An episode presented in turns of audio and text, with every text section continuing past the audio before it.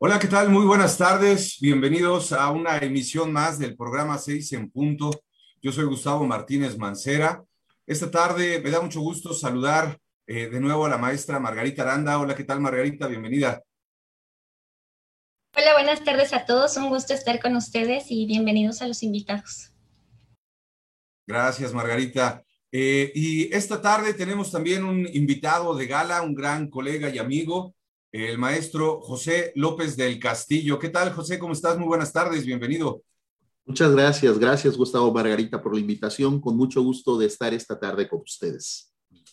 Muchísimas gracias, José. También es un placer recibirte en esta emisión.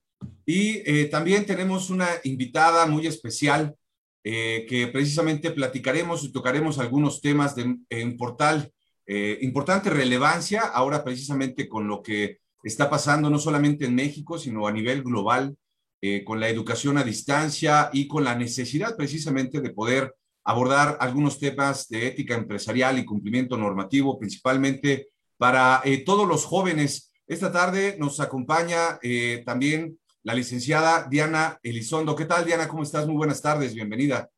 Hola, Gustavo, buenas tardes. Muchas gracias y pues feliz de estar aquí, ¿no? Y compartir lo que sea. Perfecto, muchas gracias, bienvenida. Eh, bueno, normalmente yo platico un poquito eh, acerca de algunos temas específicos y en esta tarde eh, no va a ser la excepción. Yo quiero invitarlos a todos ustedes, a todos nuestros seguidores de este programa, como cada jueves a las seis de la tarde, para abordar y para tocar temas de gran importancia y relevancia, no solamente en el mundo de los negocios, sino también en el trabajo, en la actividad laboral que todos nosotros realizamos día con día.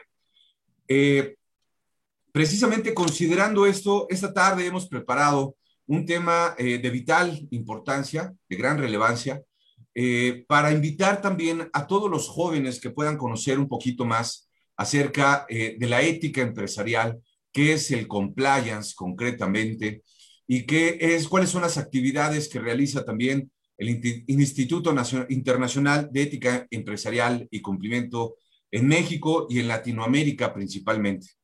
Eh, para eso hemos invitado en esta tarde precisamente al maestro José López del Castillo, quien eh, eh, nos platicará un poquito acerca de este estudio y del resultado del análisis que desde la Universidad de Celaya ellos han realizado para poder ofrecer eh, pues a nivel internacional, también en una plataforma de educación en línea, a distancia, eh, programas de posgrado, eh, es con especialización en una industria en específico, sin embargo, tiene este nivel de especialización también que tocan estos temas de ética empresarial y cumplimiento normativo. Para esta tarde tengo el gusto de presentarles a José López del Castillo, quien me voy a permitir también compartirles un breve extracto de su semblanza profesional.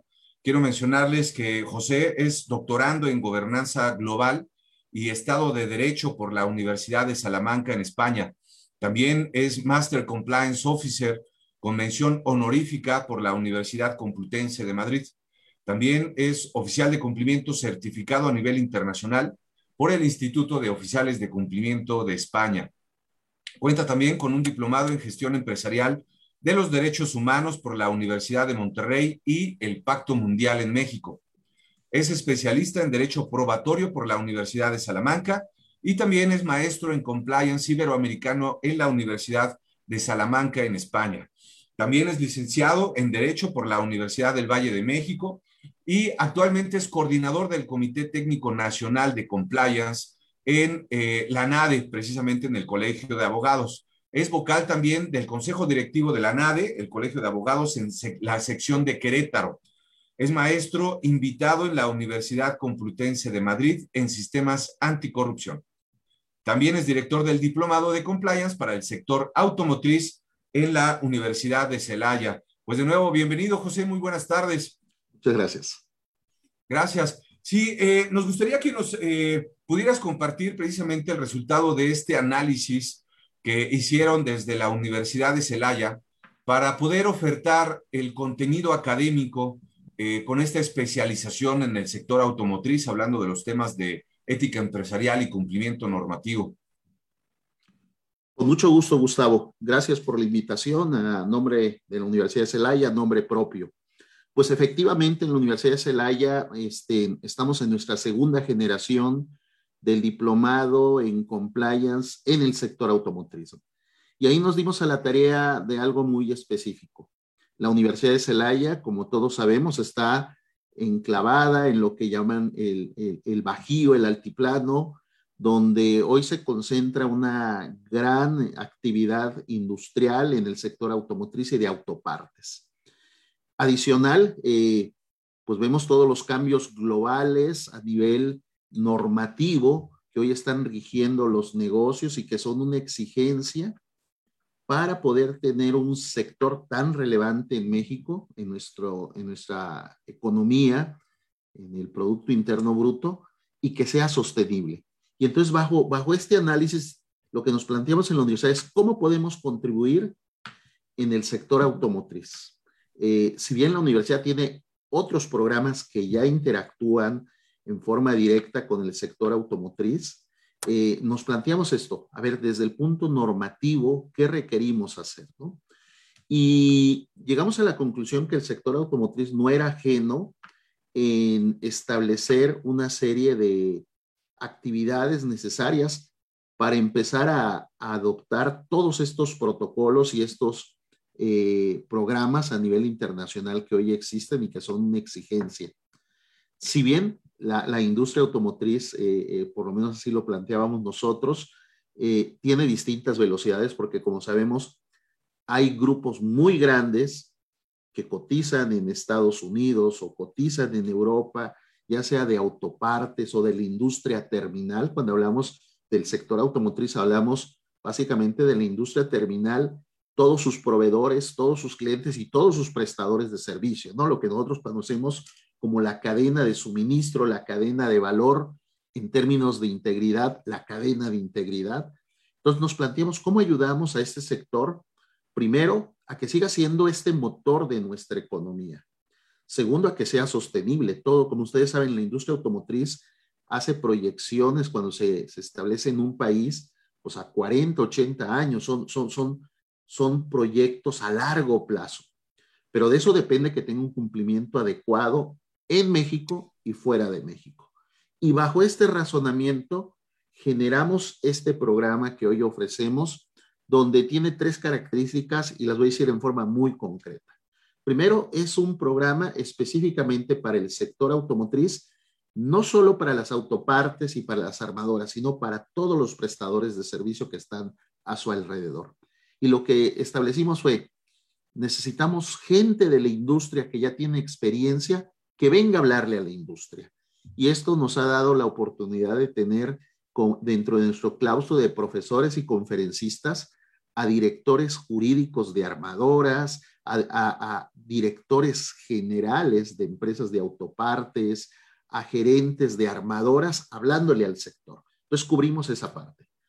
el segundo punto era cuando hablemos de la legislación mexicana, es importante que estén los abogados expertos de esta legislación, ¿no? Y entonces es lo que hicimos, acudimos a distintos abogados expertos en su materia, por ejemplo, en anticorrupción, pero en compliance, ¿no? Que hoy sabemos que, esta combinación es, lo que hoy se está requiriendo eh, eh, eh, en la industria y en los negocios. Cuando hablamos de ambiental, ah, pues requerimos al abogado, al ingeniero experto ambiental, pero que conozcan compliance, ¿no? Entonces, bueno, esta parte. Y por último, hemos dado un énfasis a la metodología. Estamos seguros que sin metodología, eh, cualquier programa que pueda estar implementado puede tener riesgos en su operación y en sostenerse y en demostrar su eficacia. Entonces, hacemos un gran énfasis en la metodología y al ser la metodología un tema internacional, entonces tenemos la oportunidad de tener maestros de España, de la propia Universidad Complutense de Madrid, de Colombia, de Chile, de Perú, trayendo a los mejores expertos en esta materia. Entonces, nos parece que es un programa en verdad que eh, se ha conformado para alcanzar este objetivo que planteamos y hoy en nuestra segunda generación que estamos recién arrancando, este, nos sentimos muy satisfechos. Esto sin dejar de, actualizar el programa, lo comentaré en otra intervención que a un año y medio de haberlo iniciado, ya sufrió una actualización porque el mercado es dinámico, el compliance es dinámico y podré compartirles eh, en otra intervención qué materias hemos actualizado en nuestro programa. Perfecto, José, muchas gracias.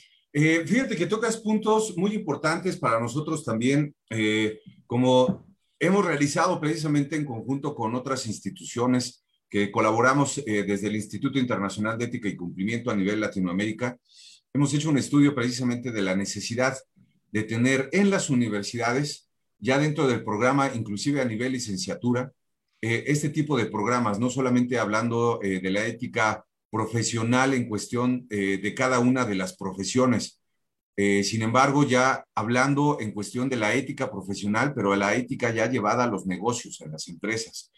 Realmente el programa que ofrecen ahora a través de la Universidad de Celaya nos ha parecido muy interesante, inclusive eh, me atrevo a decir que nosotros en el instituto también estamos proponiendo eh, contenido de alto nivel, inclusive tenemos acuerdos de colaboración que ahorita platicaremos también precisamente eh, de los planes que tenemos en conjunto con la Universidad de Celaya. y yo creo que aquí también la maestra Margarita puede compartir un poquito con nosotros acerca de la necesidad ahora de tener este tipo de programas para compartirlo con los jóvenes. Eh, los jóvenes ahora sabemos que son los principales consumidores a nivel mundial y que ellos consideran también ya no eh, únicamente el precio, digamos, de los productos o la imagen, sino que ya también consideran qué hacen las empresas, qué hacen las marcas en cuestiones de eh, responsabilidad social y mucho precisamente viene aunado con, con todas las cuestiones de la ética vemos precisamente y tenemos muchos ejemplos de los cuales podemos platicar también un poquito eh, lo que han eh, hecho y sufrido las empresas eh, de Walmart, por ejemplo, de Volkswagen con el Dice Gates, muchas otras grandes organizaciones, Siemens y otras organizaciones a nivel mundial. Sin embargo, esos son como temas de estudio, pero los empresarios y los directivos, las personas que trabajamos todos los días, lo vivimos vivimos casos que potencialmente puedan ser constitutivos de un delito dentro de una organización, eh, conflictos de interés, acoso laboral, acoso sexual. Como padres de familia, como ciudadanos, también vivimos estas situaciones. Eh, ayer precisamente en una, sesión que tuvimos, un colega y, y gran amigo mío también platicaba del ejemplo de lo que pasó en el temblor en la Ciudad de México en el 2017 donde una escuela primaria, el caso que muchos conocemos también, el Instituto Repsamen, eh, precisamente, y eso ya salió a la luz hasta este año, que incumplieron precisamente en las licencias y permisos de construcción. Eh, y al parecer los directivos, los dueños de ese colegio, tenían conocimiento de esto y fueron quienes lo, propiciaron.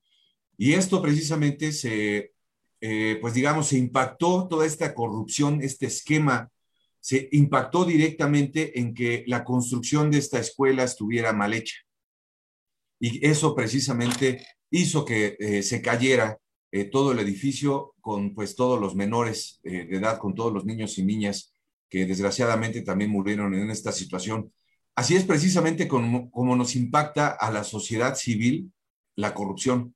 Esos son actos de corrupción. Ahora podemos hablar precisamente en el sector automotriz acerca del Dieselgate, de Volkswagen, que eh, siendo México uno de los ocho países precisamente más grandes, importantes en el mundo en el sector automotriz, creo que es de vital importancia que abordemos este tipo de temas y que nosotros desde el instituto, desde las universidades, podamos compartir con todos ustedes la importancia que tienen estos temas y más llegar a los jóvenes, para que ellos empiecen a permear de la importancia y relevancia que tienen estos temas y no lo vean como una materia más, ¿no?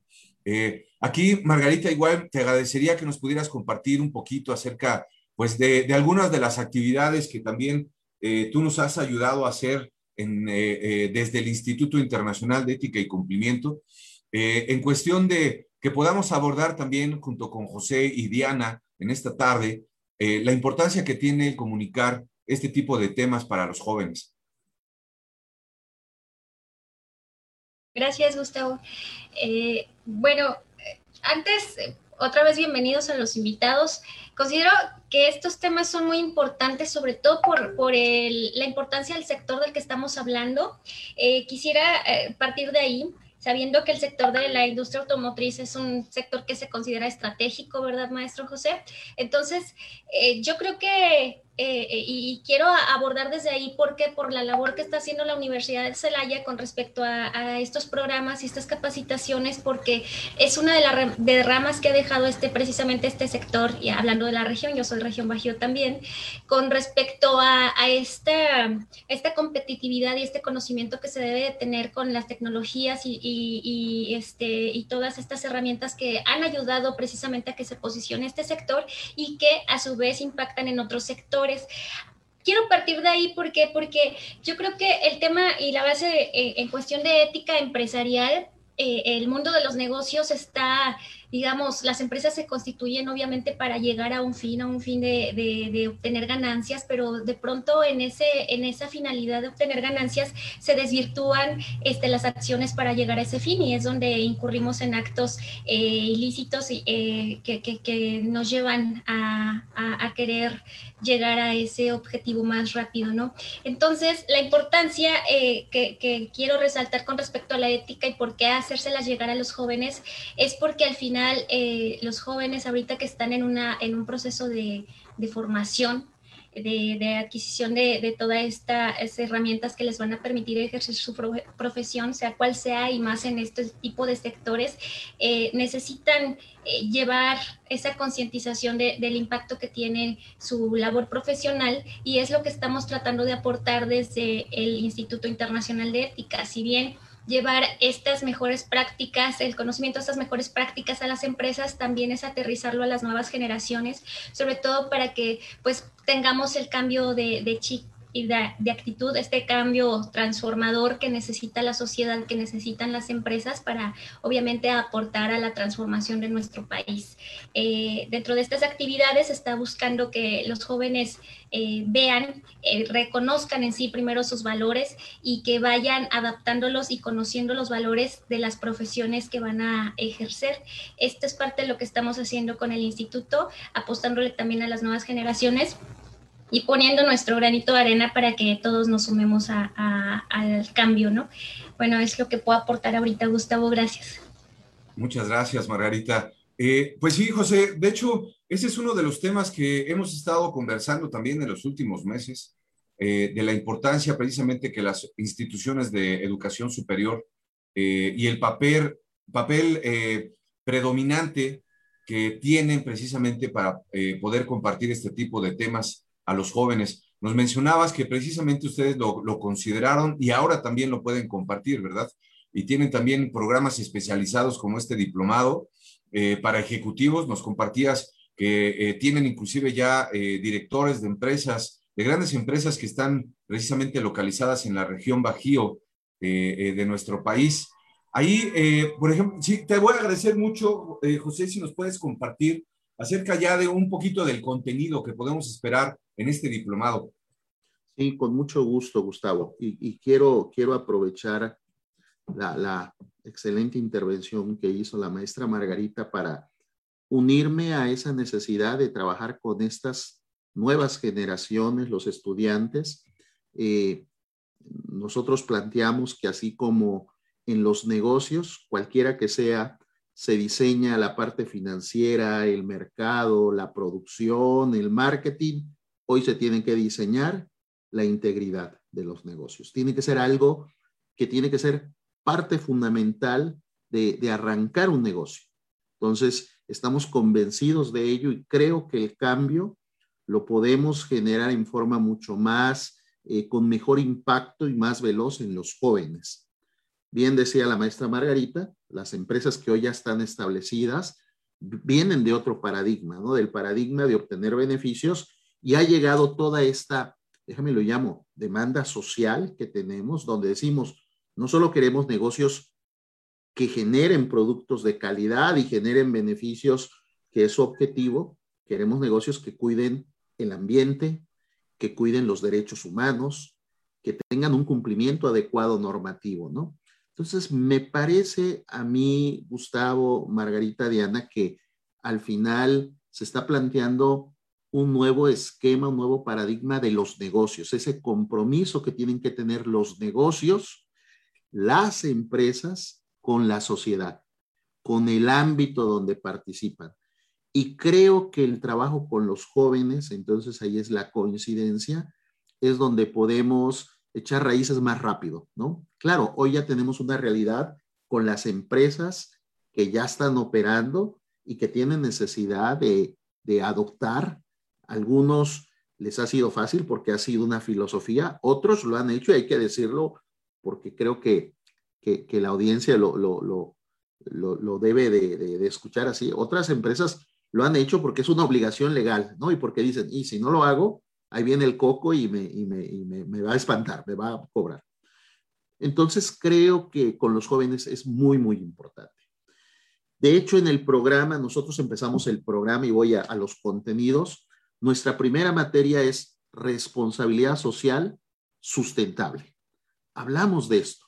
Y dentro de esto está parte del compliance normativo pero están muchos temas que son compromisos voluntarios, están las ventajas de por qué las empresas tienen que trabajar en una responsabilidad social y lo que tratamos de dejar en nuestros alumnos es que la responsabilidad so social corporativa no es sembrar árboles, no es sembrar arbolitos, la, responsabilidad social corporativa es estrategia, es parte del gobierno corporativo.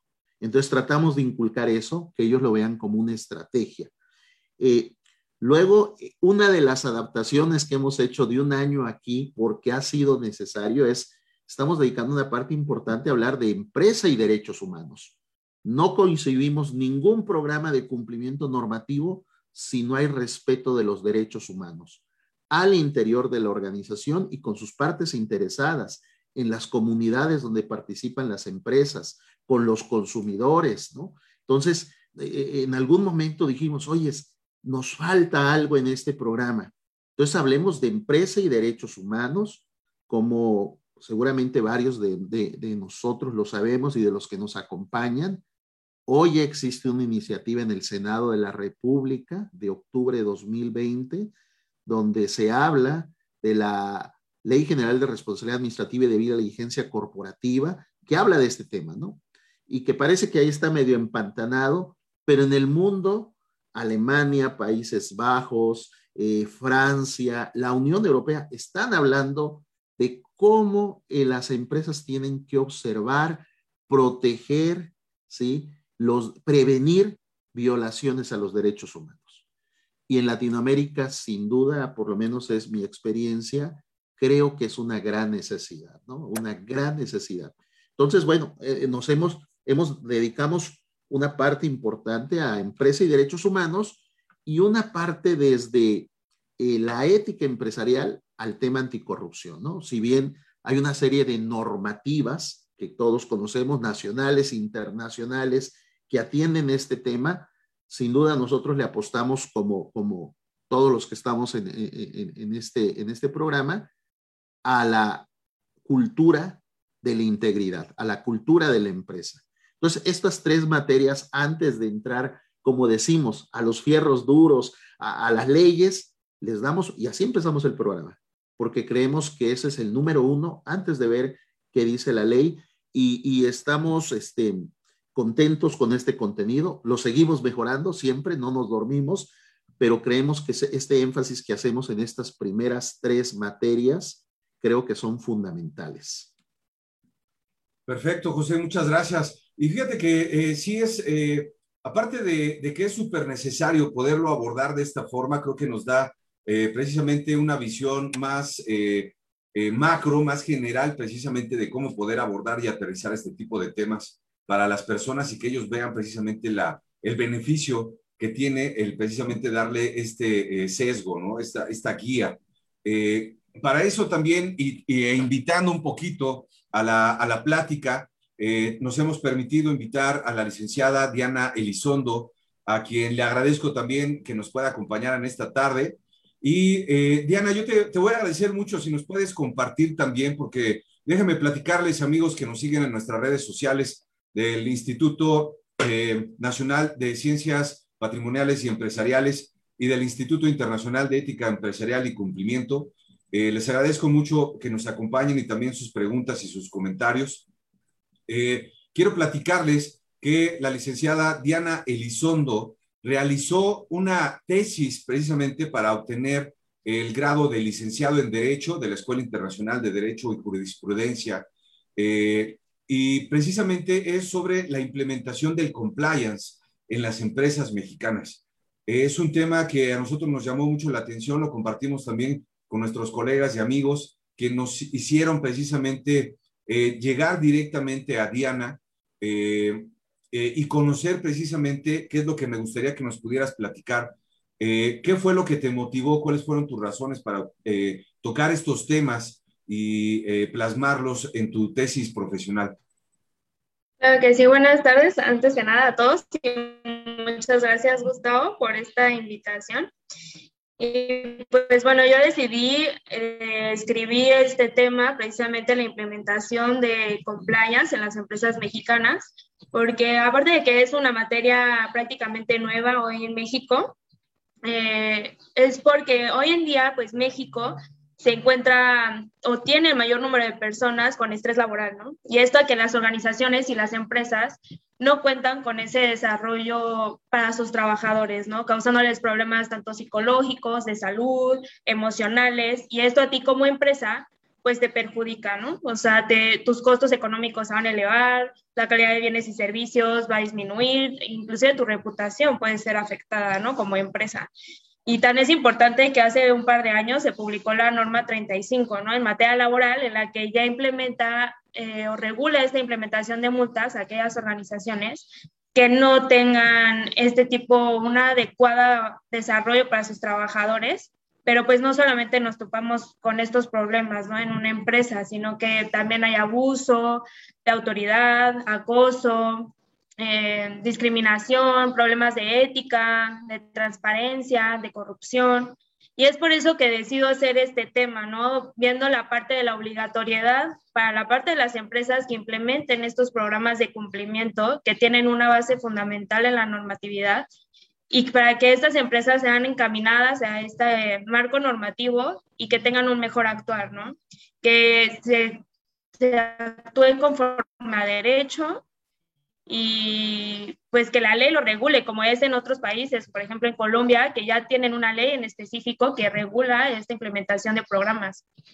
Y, y más que eso, pues me gustaría seguir un poco con lo que comentaba Margarita, la importancia de implementarlo hoy en los jóvenes, porque hace poco leí en un libro que uno debe de trabajar de adentro hacia afuera, ¿no? O sea, cuando te, tienes temas de ética en, no los tienes que solucionar de forma superficial, sino que es de forma más profunda y cambiando este pensamiento en el que uno debe trabajar primero en su persona o en el interior de su empresa para que se vea reflejado, ¿no? En el exterior y tener una mejor visión, ¿no?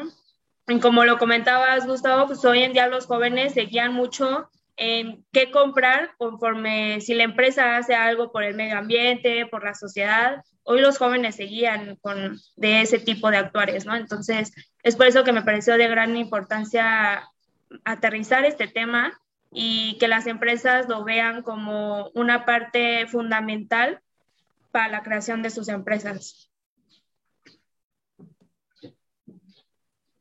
Sí, Diana. De hecho, eh, gracias. Eh, es muy importante y es muy interesante también que hayas abordado estos temas. Por ejemplo, parte de la tesis profesional también de Diana, les comparto amigos, eh, toca eh, estos cactos, eh, casos que han impactado directamente en el mundo. En México habla del Sistema Nacional Anticorrupción, casos como les comentaba emblemáticos de Enron, que ustedes lo recordarán, de Walmart, de Volkswagen, inclusive del mismo de Beck. y aparte, pues los temas que mencionaba también José, eh, en cuestiones de responsabilidad eh, social para las empresas también o dentro de las empresas, eh, la obligatoriedad ahora que exige la ley para la adopción de estos programas de ética empresarial y cumplimiento, pero que más allá de eso, como decías, José, y yo lo comparto también con muchos colegas y con ustedes también, es, son los beneficios que tiene la adopción de este tipo de programas para las empresas. Por eso de ahí la necesidad de que lo conozcan, si bien los eh, mismos empresarios, los directivos, los ejecutivos, los gerentes y operativos también de las empresas, es muy importante también que ahora lo conozcan y lo aborden de la misma forma que ahora lo abordó eh, Diana y de nuevo te extiendo la más sincera felicitación personal por abordar estos temas y más para obtener este grado de licenciada en Derecho, Diana. Eh, de hecho, les comento también, antes de entrar a tus comentarios, José, que eh, vamos a estar organizando desde el Instituto Internacional de Ética y Cumplimiento varios eventos precisamente con universidades en México y en Latinoamérica para compartir precisamente lo que estamos eh, tocando en este tema, en esta tarde, en el programa 6 en punto, que de nuevo les agradezco a todos nuestros amigos que nos sintonizan en nuestras redes sociales y a través eh, de la página de INACIP Media. Eh, les comparto uno de los comentarios que tenemos también en nuestras redes sociales. Nos dice Luz Martínez, felicidades por preocuparse en hacer conciencia en los jóvenes respecto a los valores. Es un pilar importante para la empresa. Muchas gracias, Luz Martínez. Nos comenta también eh, Carlos Pérez, un saludo Carlos, excelente programa porque no considerar en el programa de gestión, ¿por qué no considerarlo en el programa de gestión de riesgos? Eso sería interesante también. Eh, o en su caso, basta con el cumplimiento normativo. Saludos a todos. Bueno, de hecho, sí es una pregunta que igual te agradecería, José, porque creo que esto lo toman también en cuenta mucho en el diplomado, como nos lo has eh, platicado, de hecho, en la primera parte de este programa. Eh, te comento de nuevo la pregunta que nos hace Carlos eh, Pérez. ¿Por qué no considerar en el programa de compliance la gestión de riesgos? Me imagino que esa es la pregunta, Carlos, y si no, sería en el programa 6 en punto, que también lo vamos a tocar en algún, en algún momento. Y nos dice, o en su caso, basta con el cumplimiento normativo. Esto precisamente para ti, José, para el programa que, que tienen en el diplomado. Muchas gracias, Gustavo. Con mucho gusto. Eh, abordé ya la primera parte, que es el tema de cultura, responsabilidad social corporativa, empresa y derechos humanos, y el tema anticorrupción desde la cultura.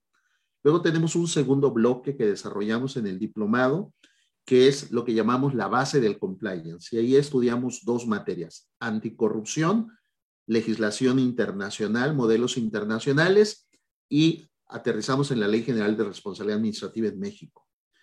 Y ahí mismo en este bloque que llamamos la base del compliance vemos responsabilidad penal de la persona jurídica.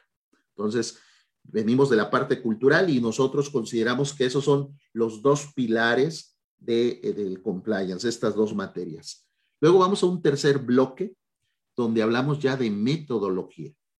Y en este año, por supuesto, al ya tener publicada la ISO 37301, Sistemas de Gestión de Cumplimiento, el pasado abril del 2021, ya la incluimos como parte de, nuestra, de nuestro programa, enseñarles a nuestros alumnos cómo pueden hacer sistemas de gestión integral, ¿no? Entonces abordamos la ISO, abordamos un taller de la UNE 19601, que es, es responsabilidad penal de la persona jurídica en España, y de la UNE 19602, que es la parte de compliance tributario.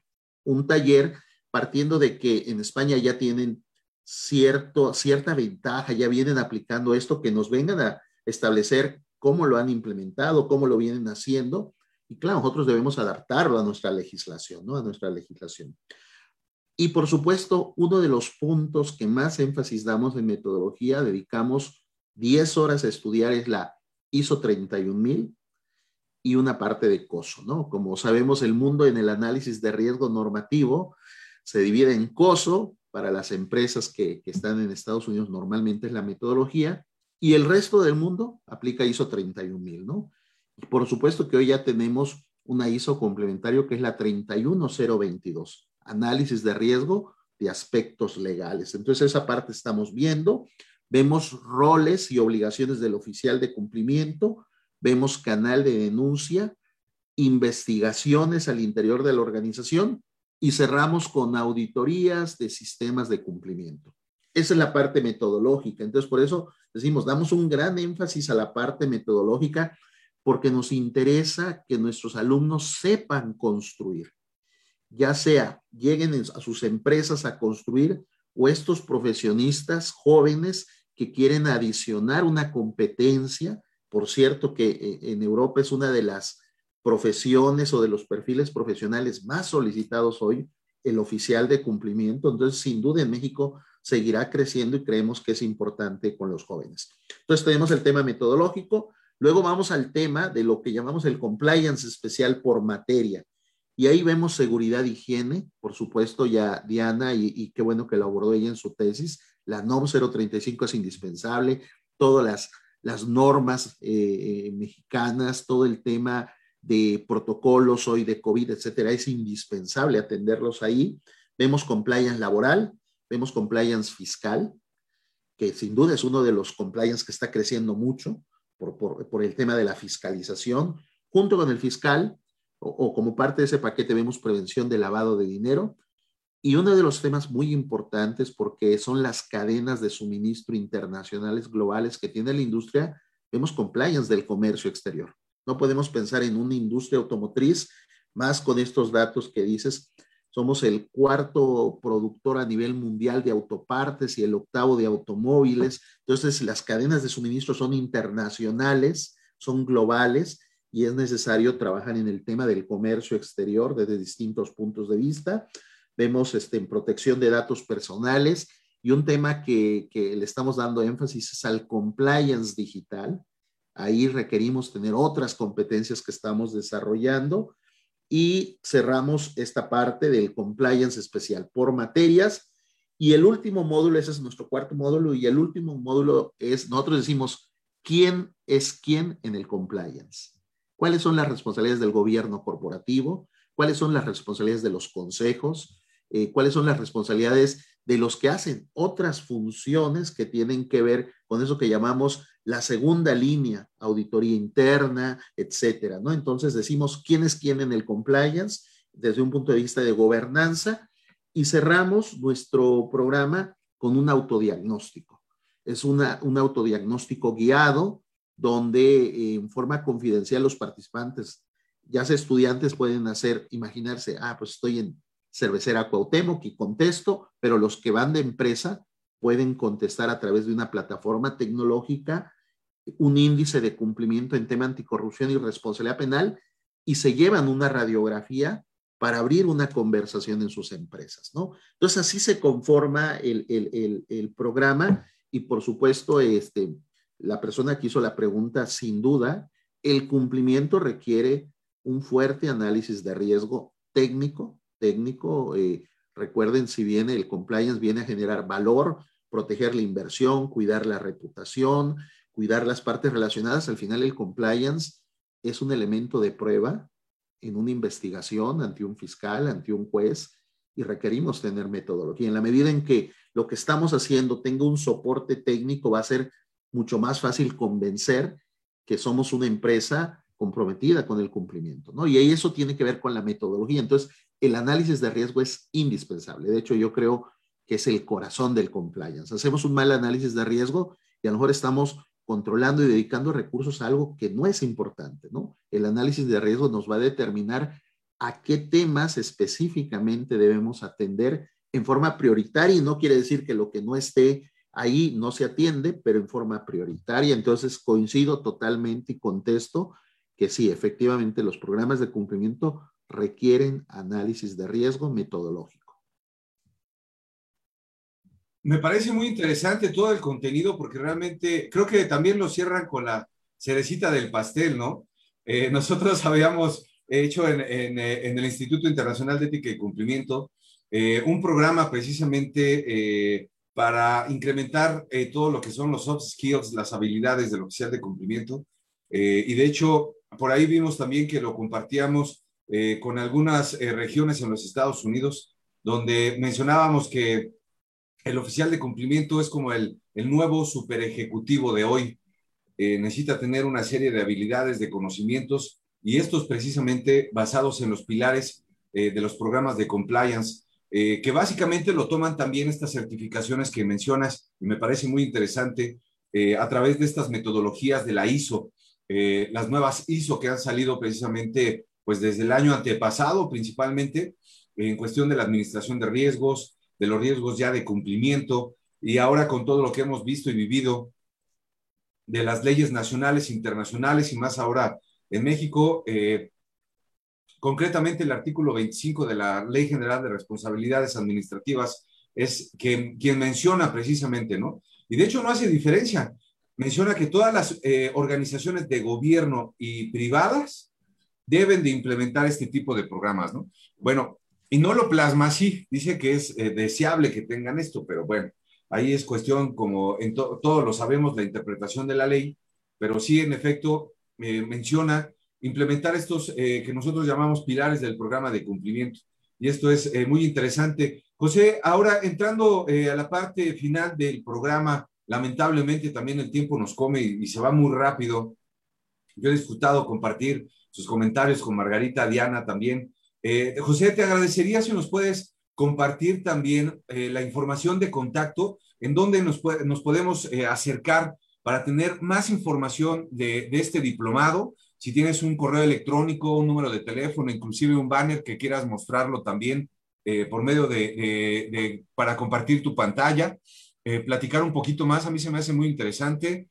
y vamos a estar invitando también a nuestros colegas y amigos eh, de este mundo de compliance para que puedan conocer un poquito más de esta oferta educativa que tiene la Universidad de Celaya. Y no solamente en México, esto es internacional.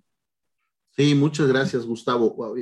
Antes de compartir datos, me gustaría dedicar un, dos, unos minutitos a un tema que sin duda es relevante hoy para el sector automotriz y para muchas industrias, ¿no?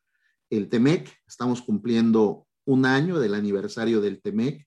Me parece a mí que como pasó con el Telecán eh, hace más de 20 años, en su entrada en vigencia cambió mucho el ámbito de negocios, la normatividad, este, la estructura legislativa que teníamos en México por compromisos internacionales y a cambio de eso tuvimos un crecimiento en la economía, en las cadenas productivas. Hoy me parece que el TEMEC sin duda es un tratado eh, de gran calado eh, donde ya hoy ya vemos, por lo menos en este sector automotriz, ya hay alguna serie de elementos en la materia laboral por temas de democracia laboral que se están discutiendo, pero hay obligaciones ambientales, en el capítulo 27, anticorrupción, es muy, muy importante en el TEMEC, temas laborales, temas ambientales, de propiedad intelectual, de reglas de origen, de acceso a mercados, etcétera, etcétera, ¿no? Entonces, nuestro principal mercado en este sector, como en varios, en el sector agrícola y en varios, en diversos, es el mercado de Estados Unidos y Canadá.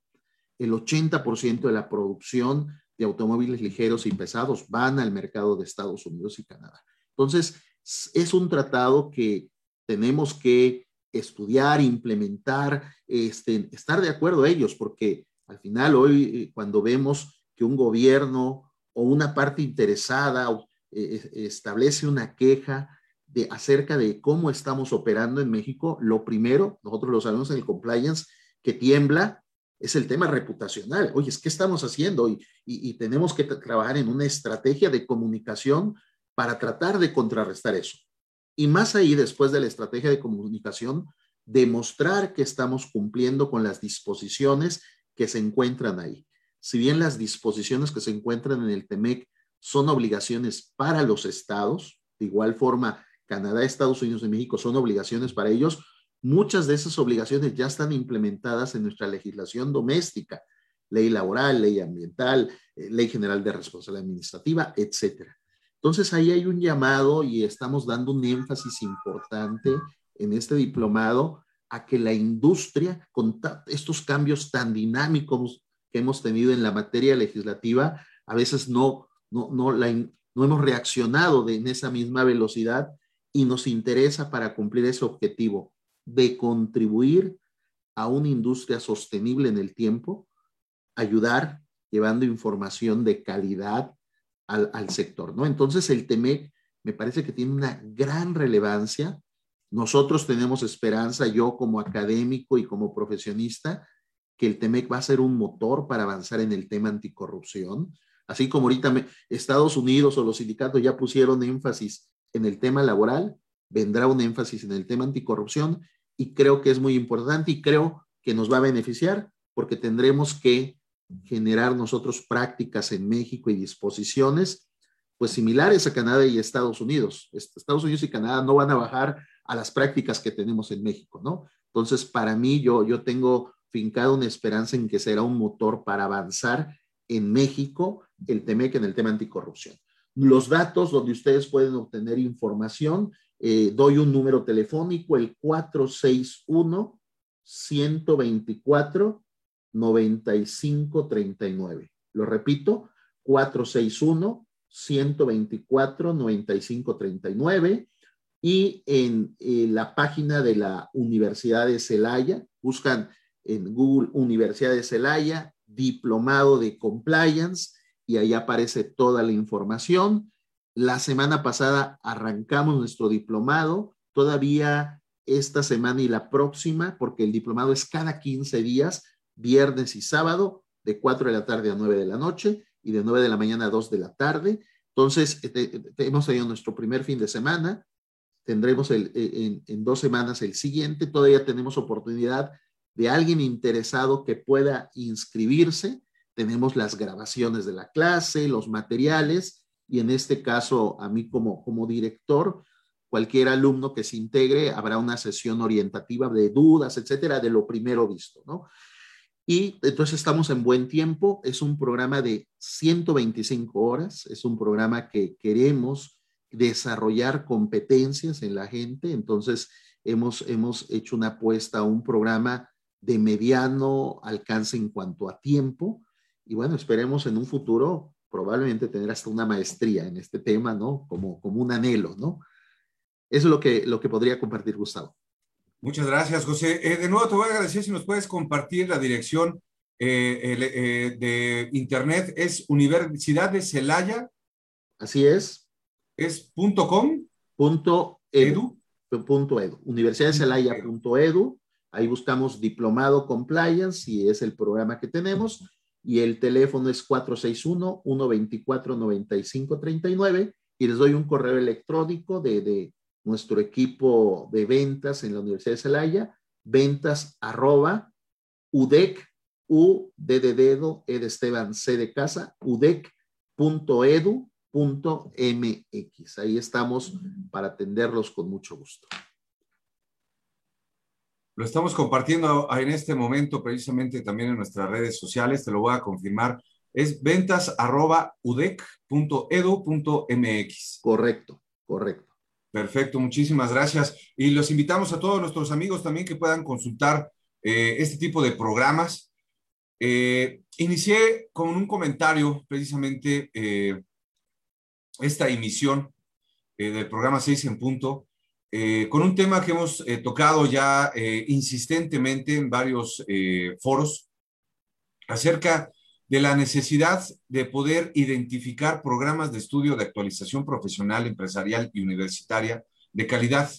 Últimamente hemos visto que se ofrecen muchos eventos, muchos programas y paquetes, eh, pues de, empresas, de instituciones, de despachos, de firmas, pues que no cuentan con la, calidad educativa necesaria o que buscamos nosotros los profesionistas en estos temas.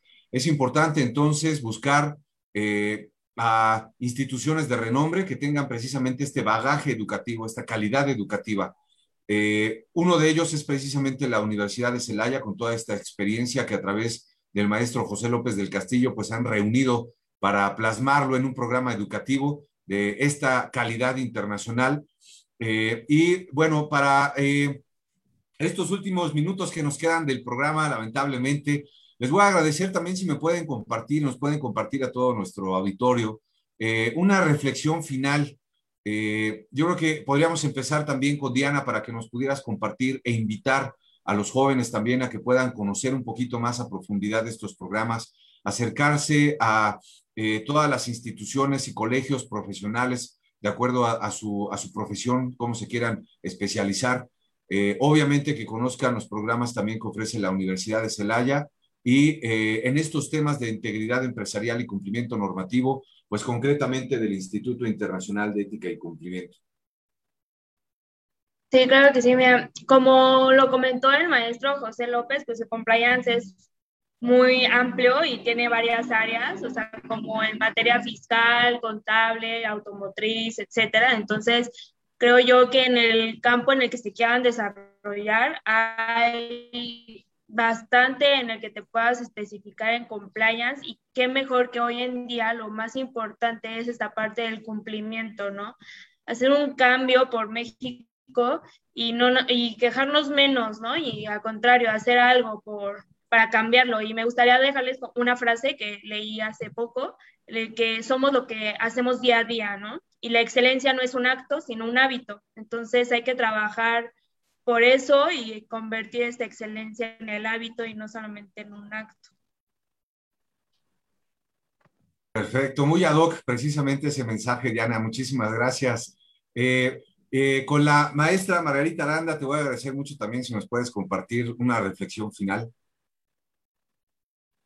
Yo solo quiero agradecer a los invitados lo que nos han compartido, Gustavo, y sobre todo agradecer a nuestros seguidores que eh, por ahí ubicamos algunos que constantemente están sintonizándonos. La participación de Luz Martínez, pues por ahí nos deja también esta eh, eh, importancia, esta necesidad y este interés que tenemos muchos por, por inculcar estas mejores prácticas con los jóvenes abordando y quisiera ahí cerrar tu pregunta, cuando vieron lo de gestión de riesgos que decías, ¿en el programa 6 un punto o en el programa educativo? Pues de una vez hay que amarrar al maestro Carlos para que venga a exponernos de gestión de riesgos y poder ampliar todo el contenido que, ofrece el programa para los seguidores. Otra vez gracias a quienes nos siguen y que ojalá sigan eh, sintonizando este programa.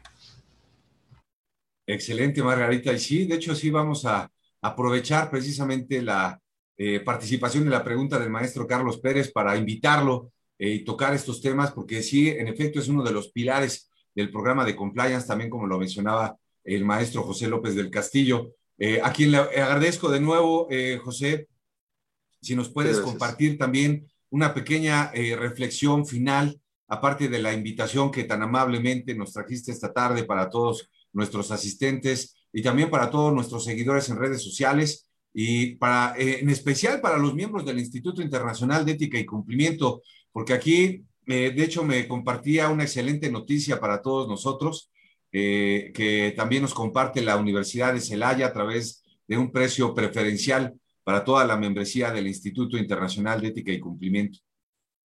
Muchas gracias, Gustavo. Primero, agradecerles a ustedes el que nos hayan invitado.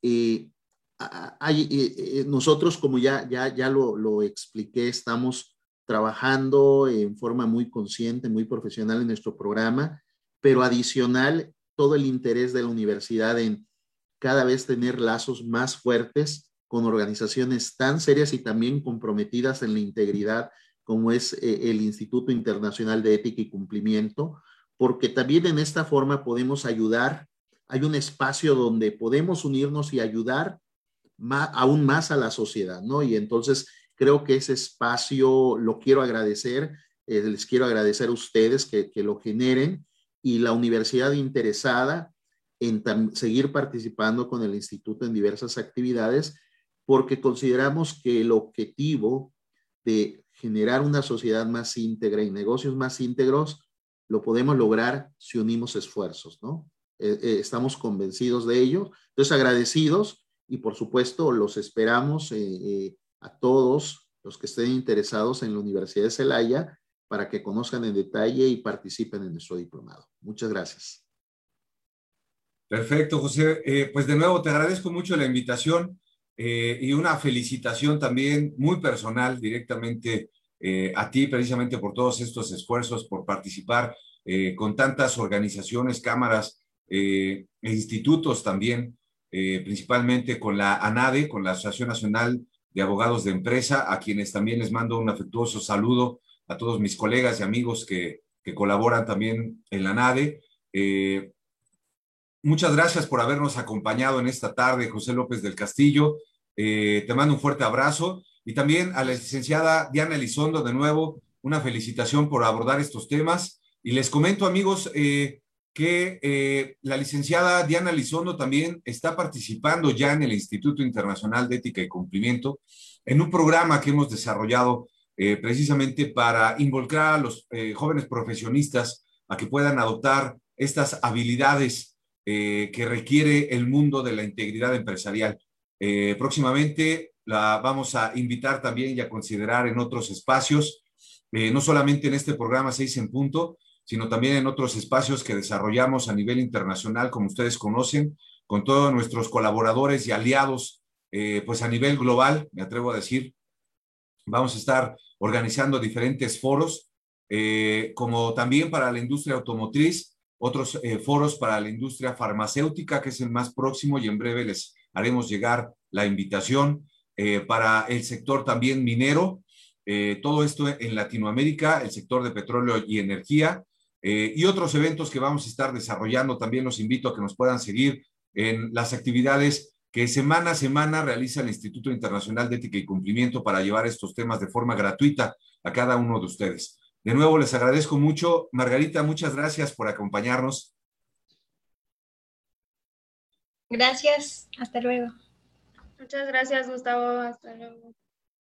Gracias de nuevo y a todos ustedes de nuevo un fuerte abrazo, que tengan una excelente tarde de jueves. Nos vemos la próxima semana a las seis en punto. Gracias.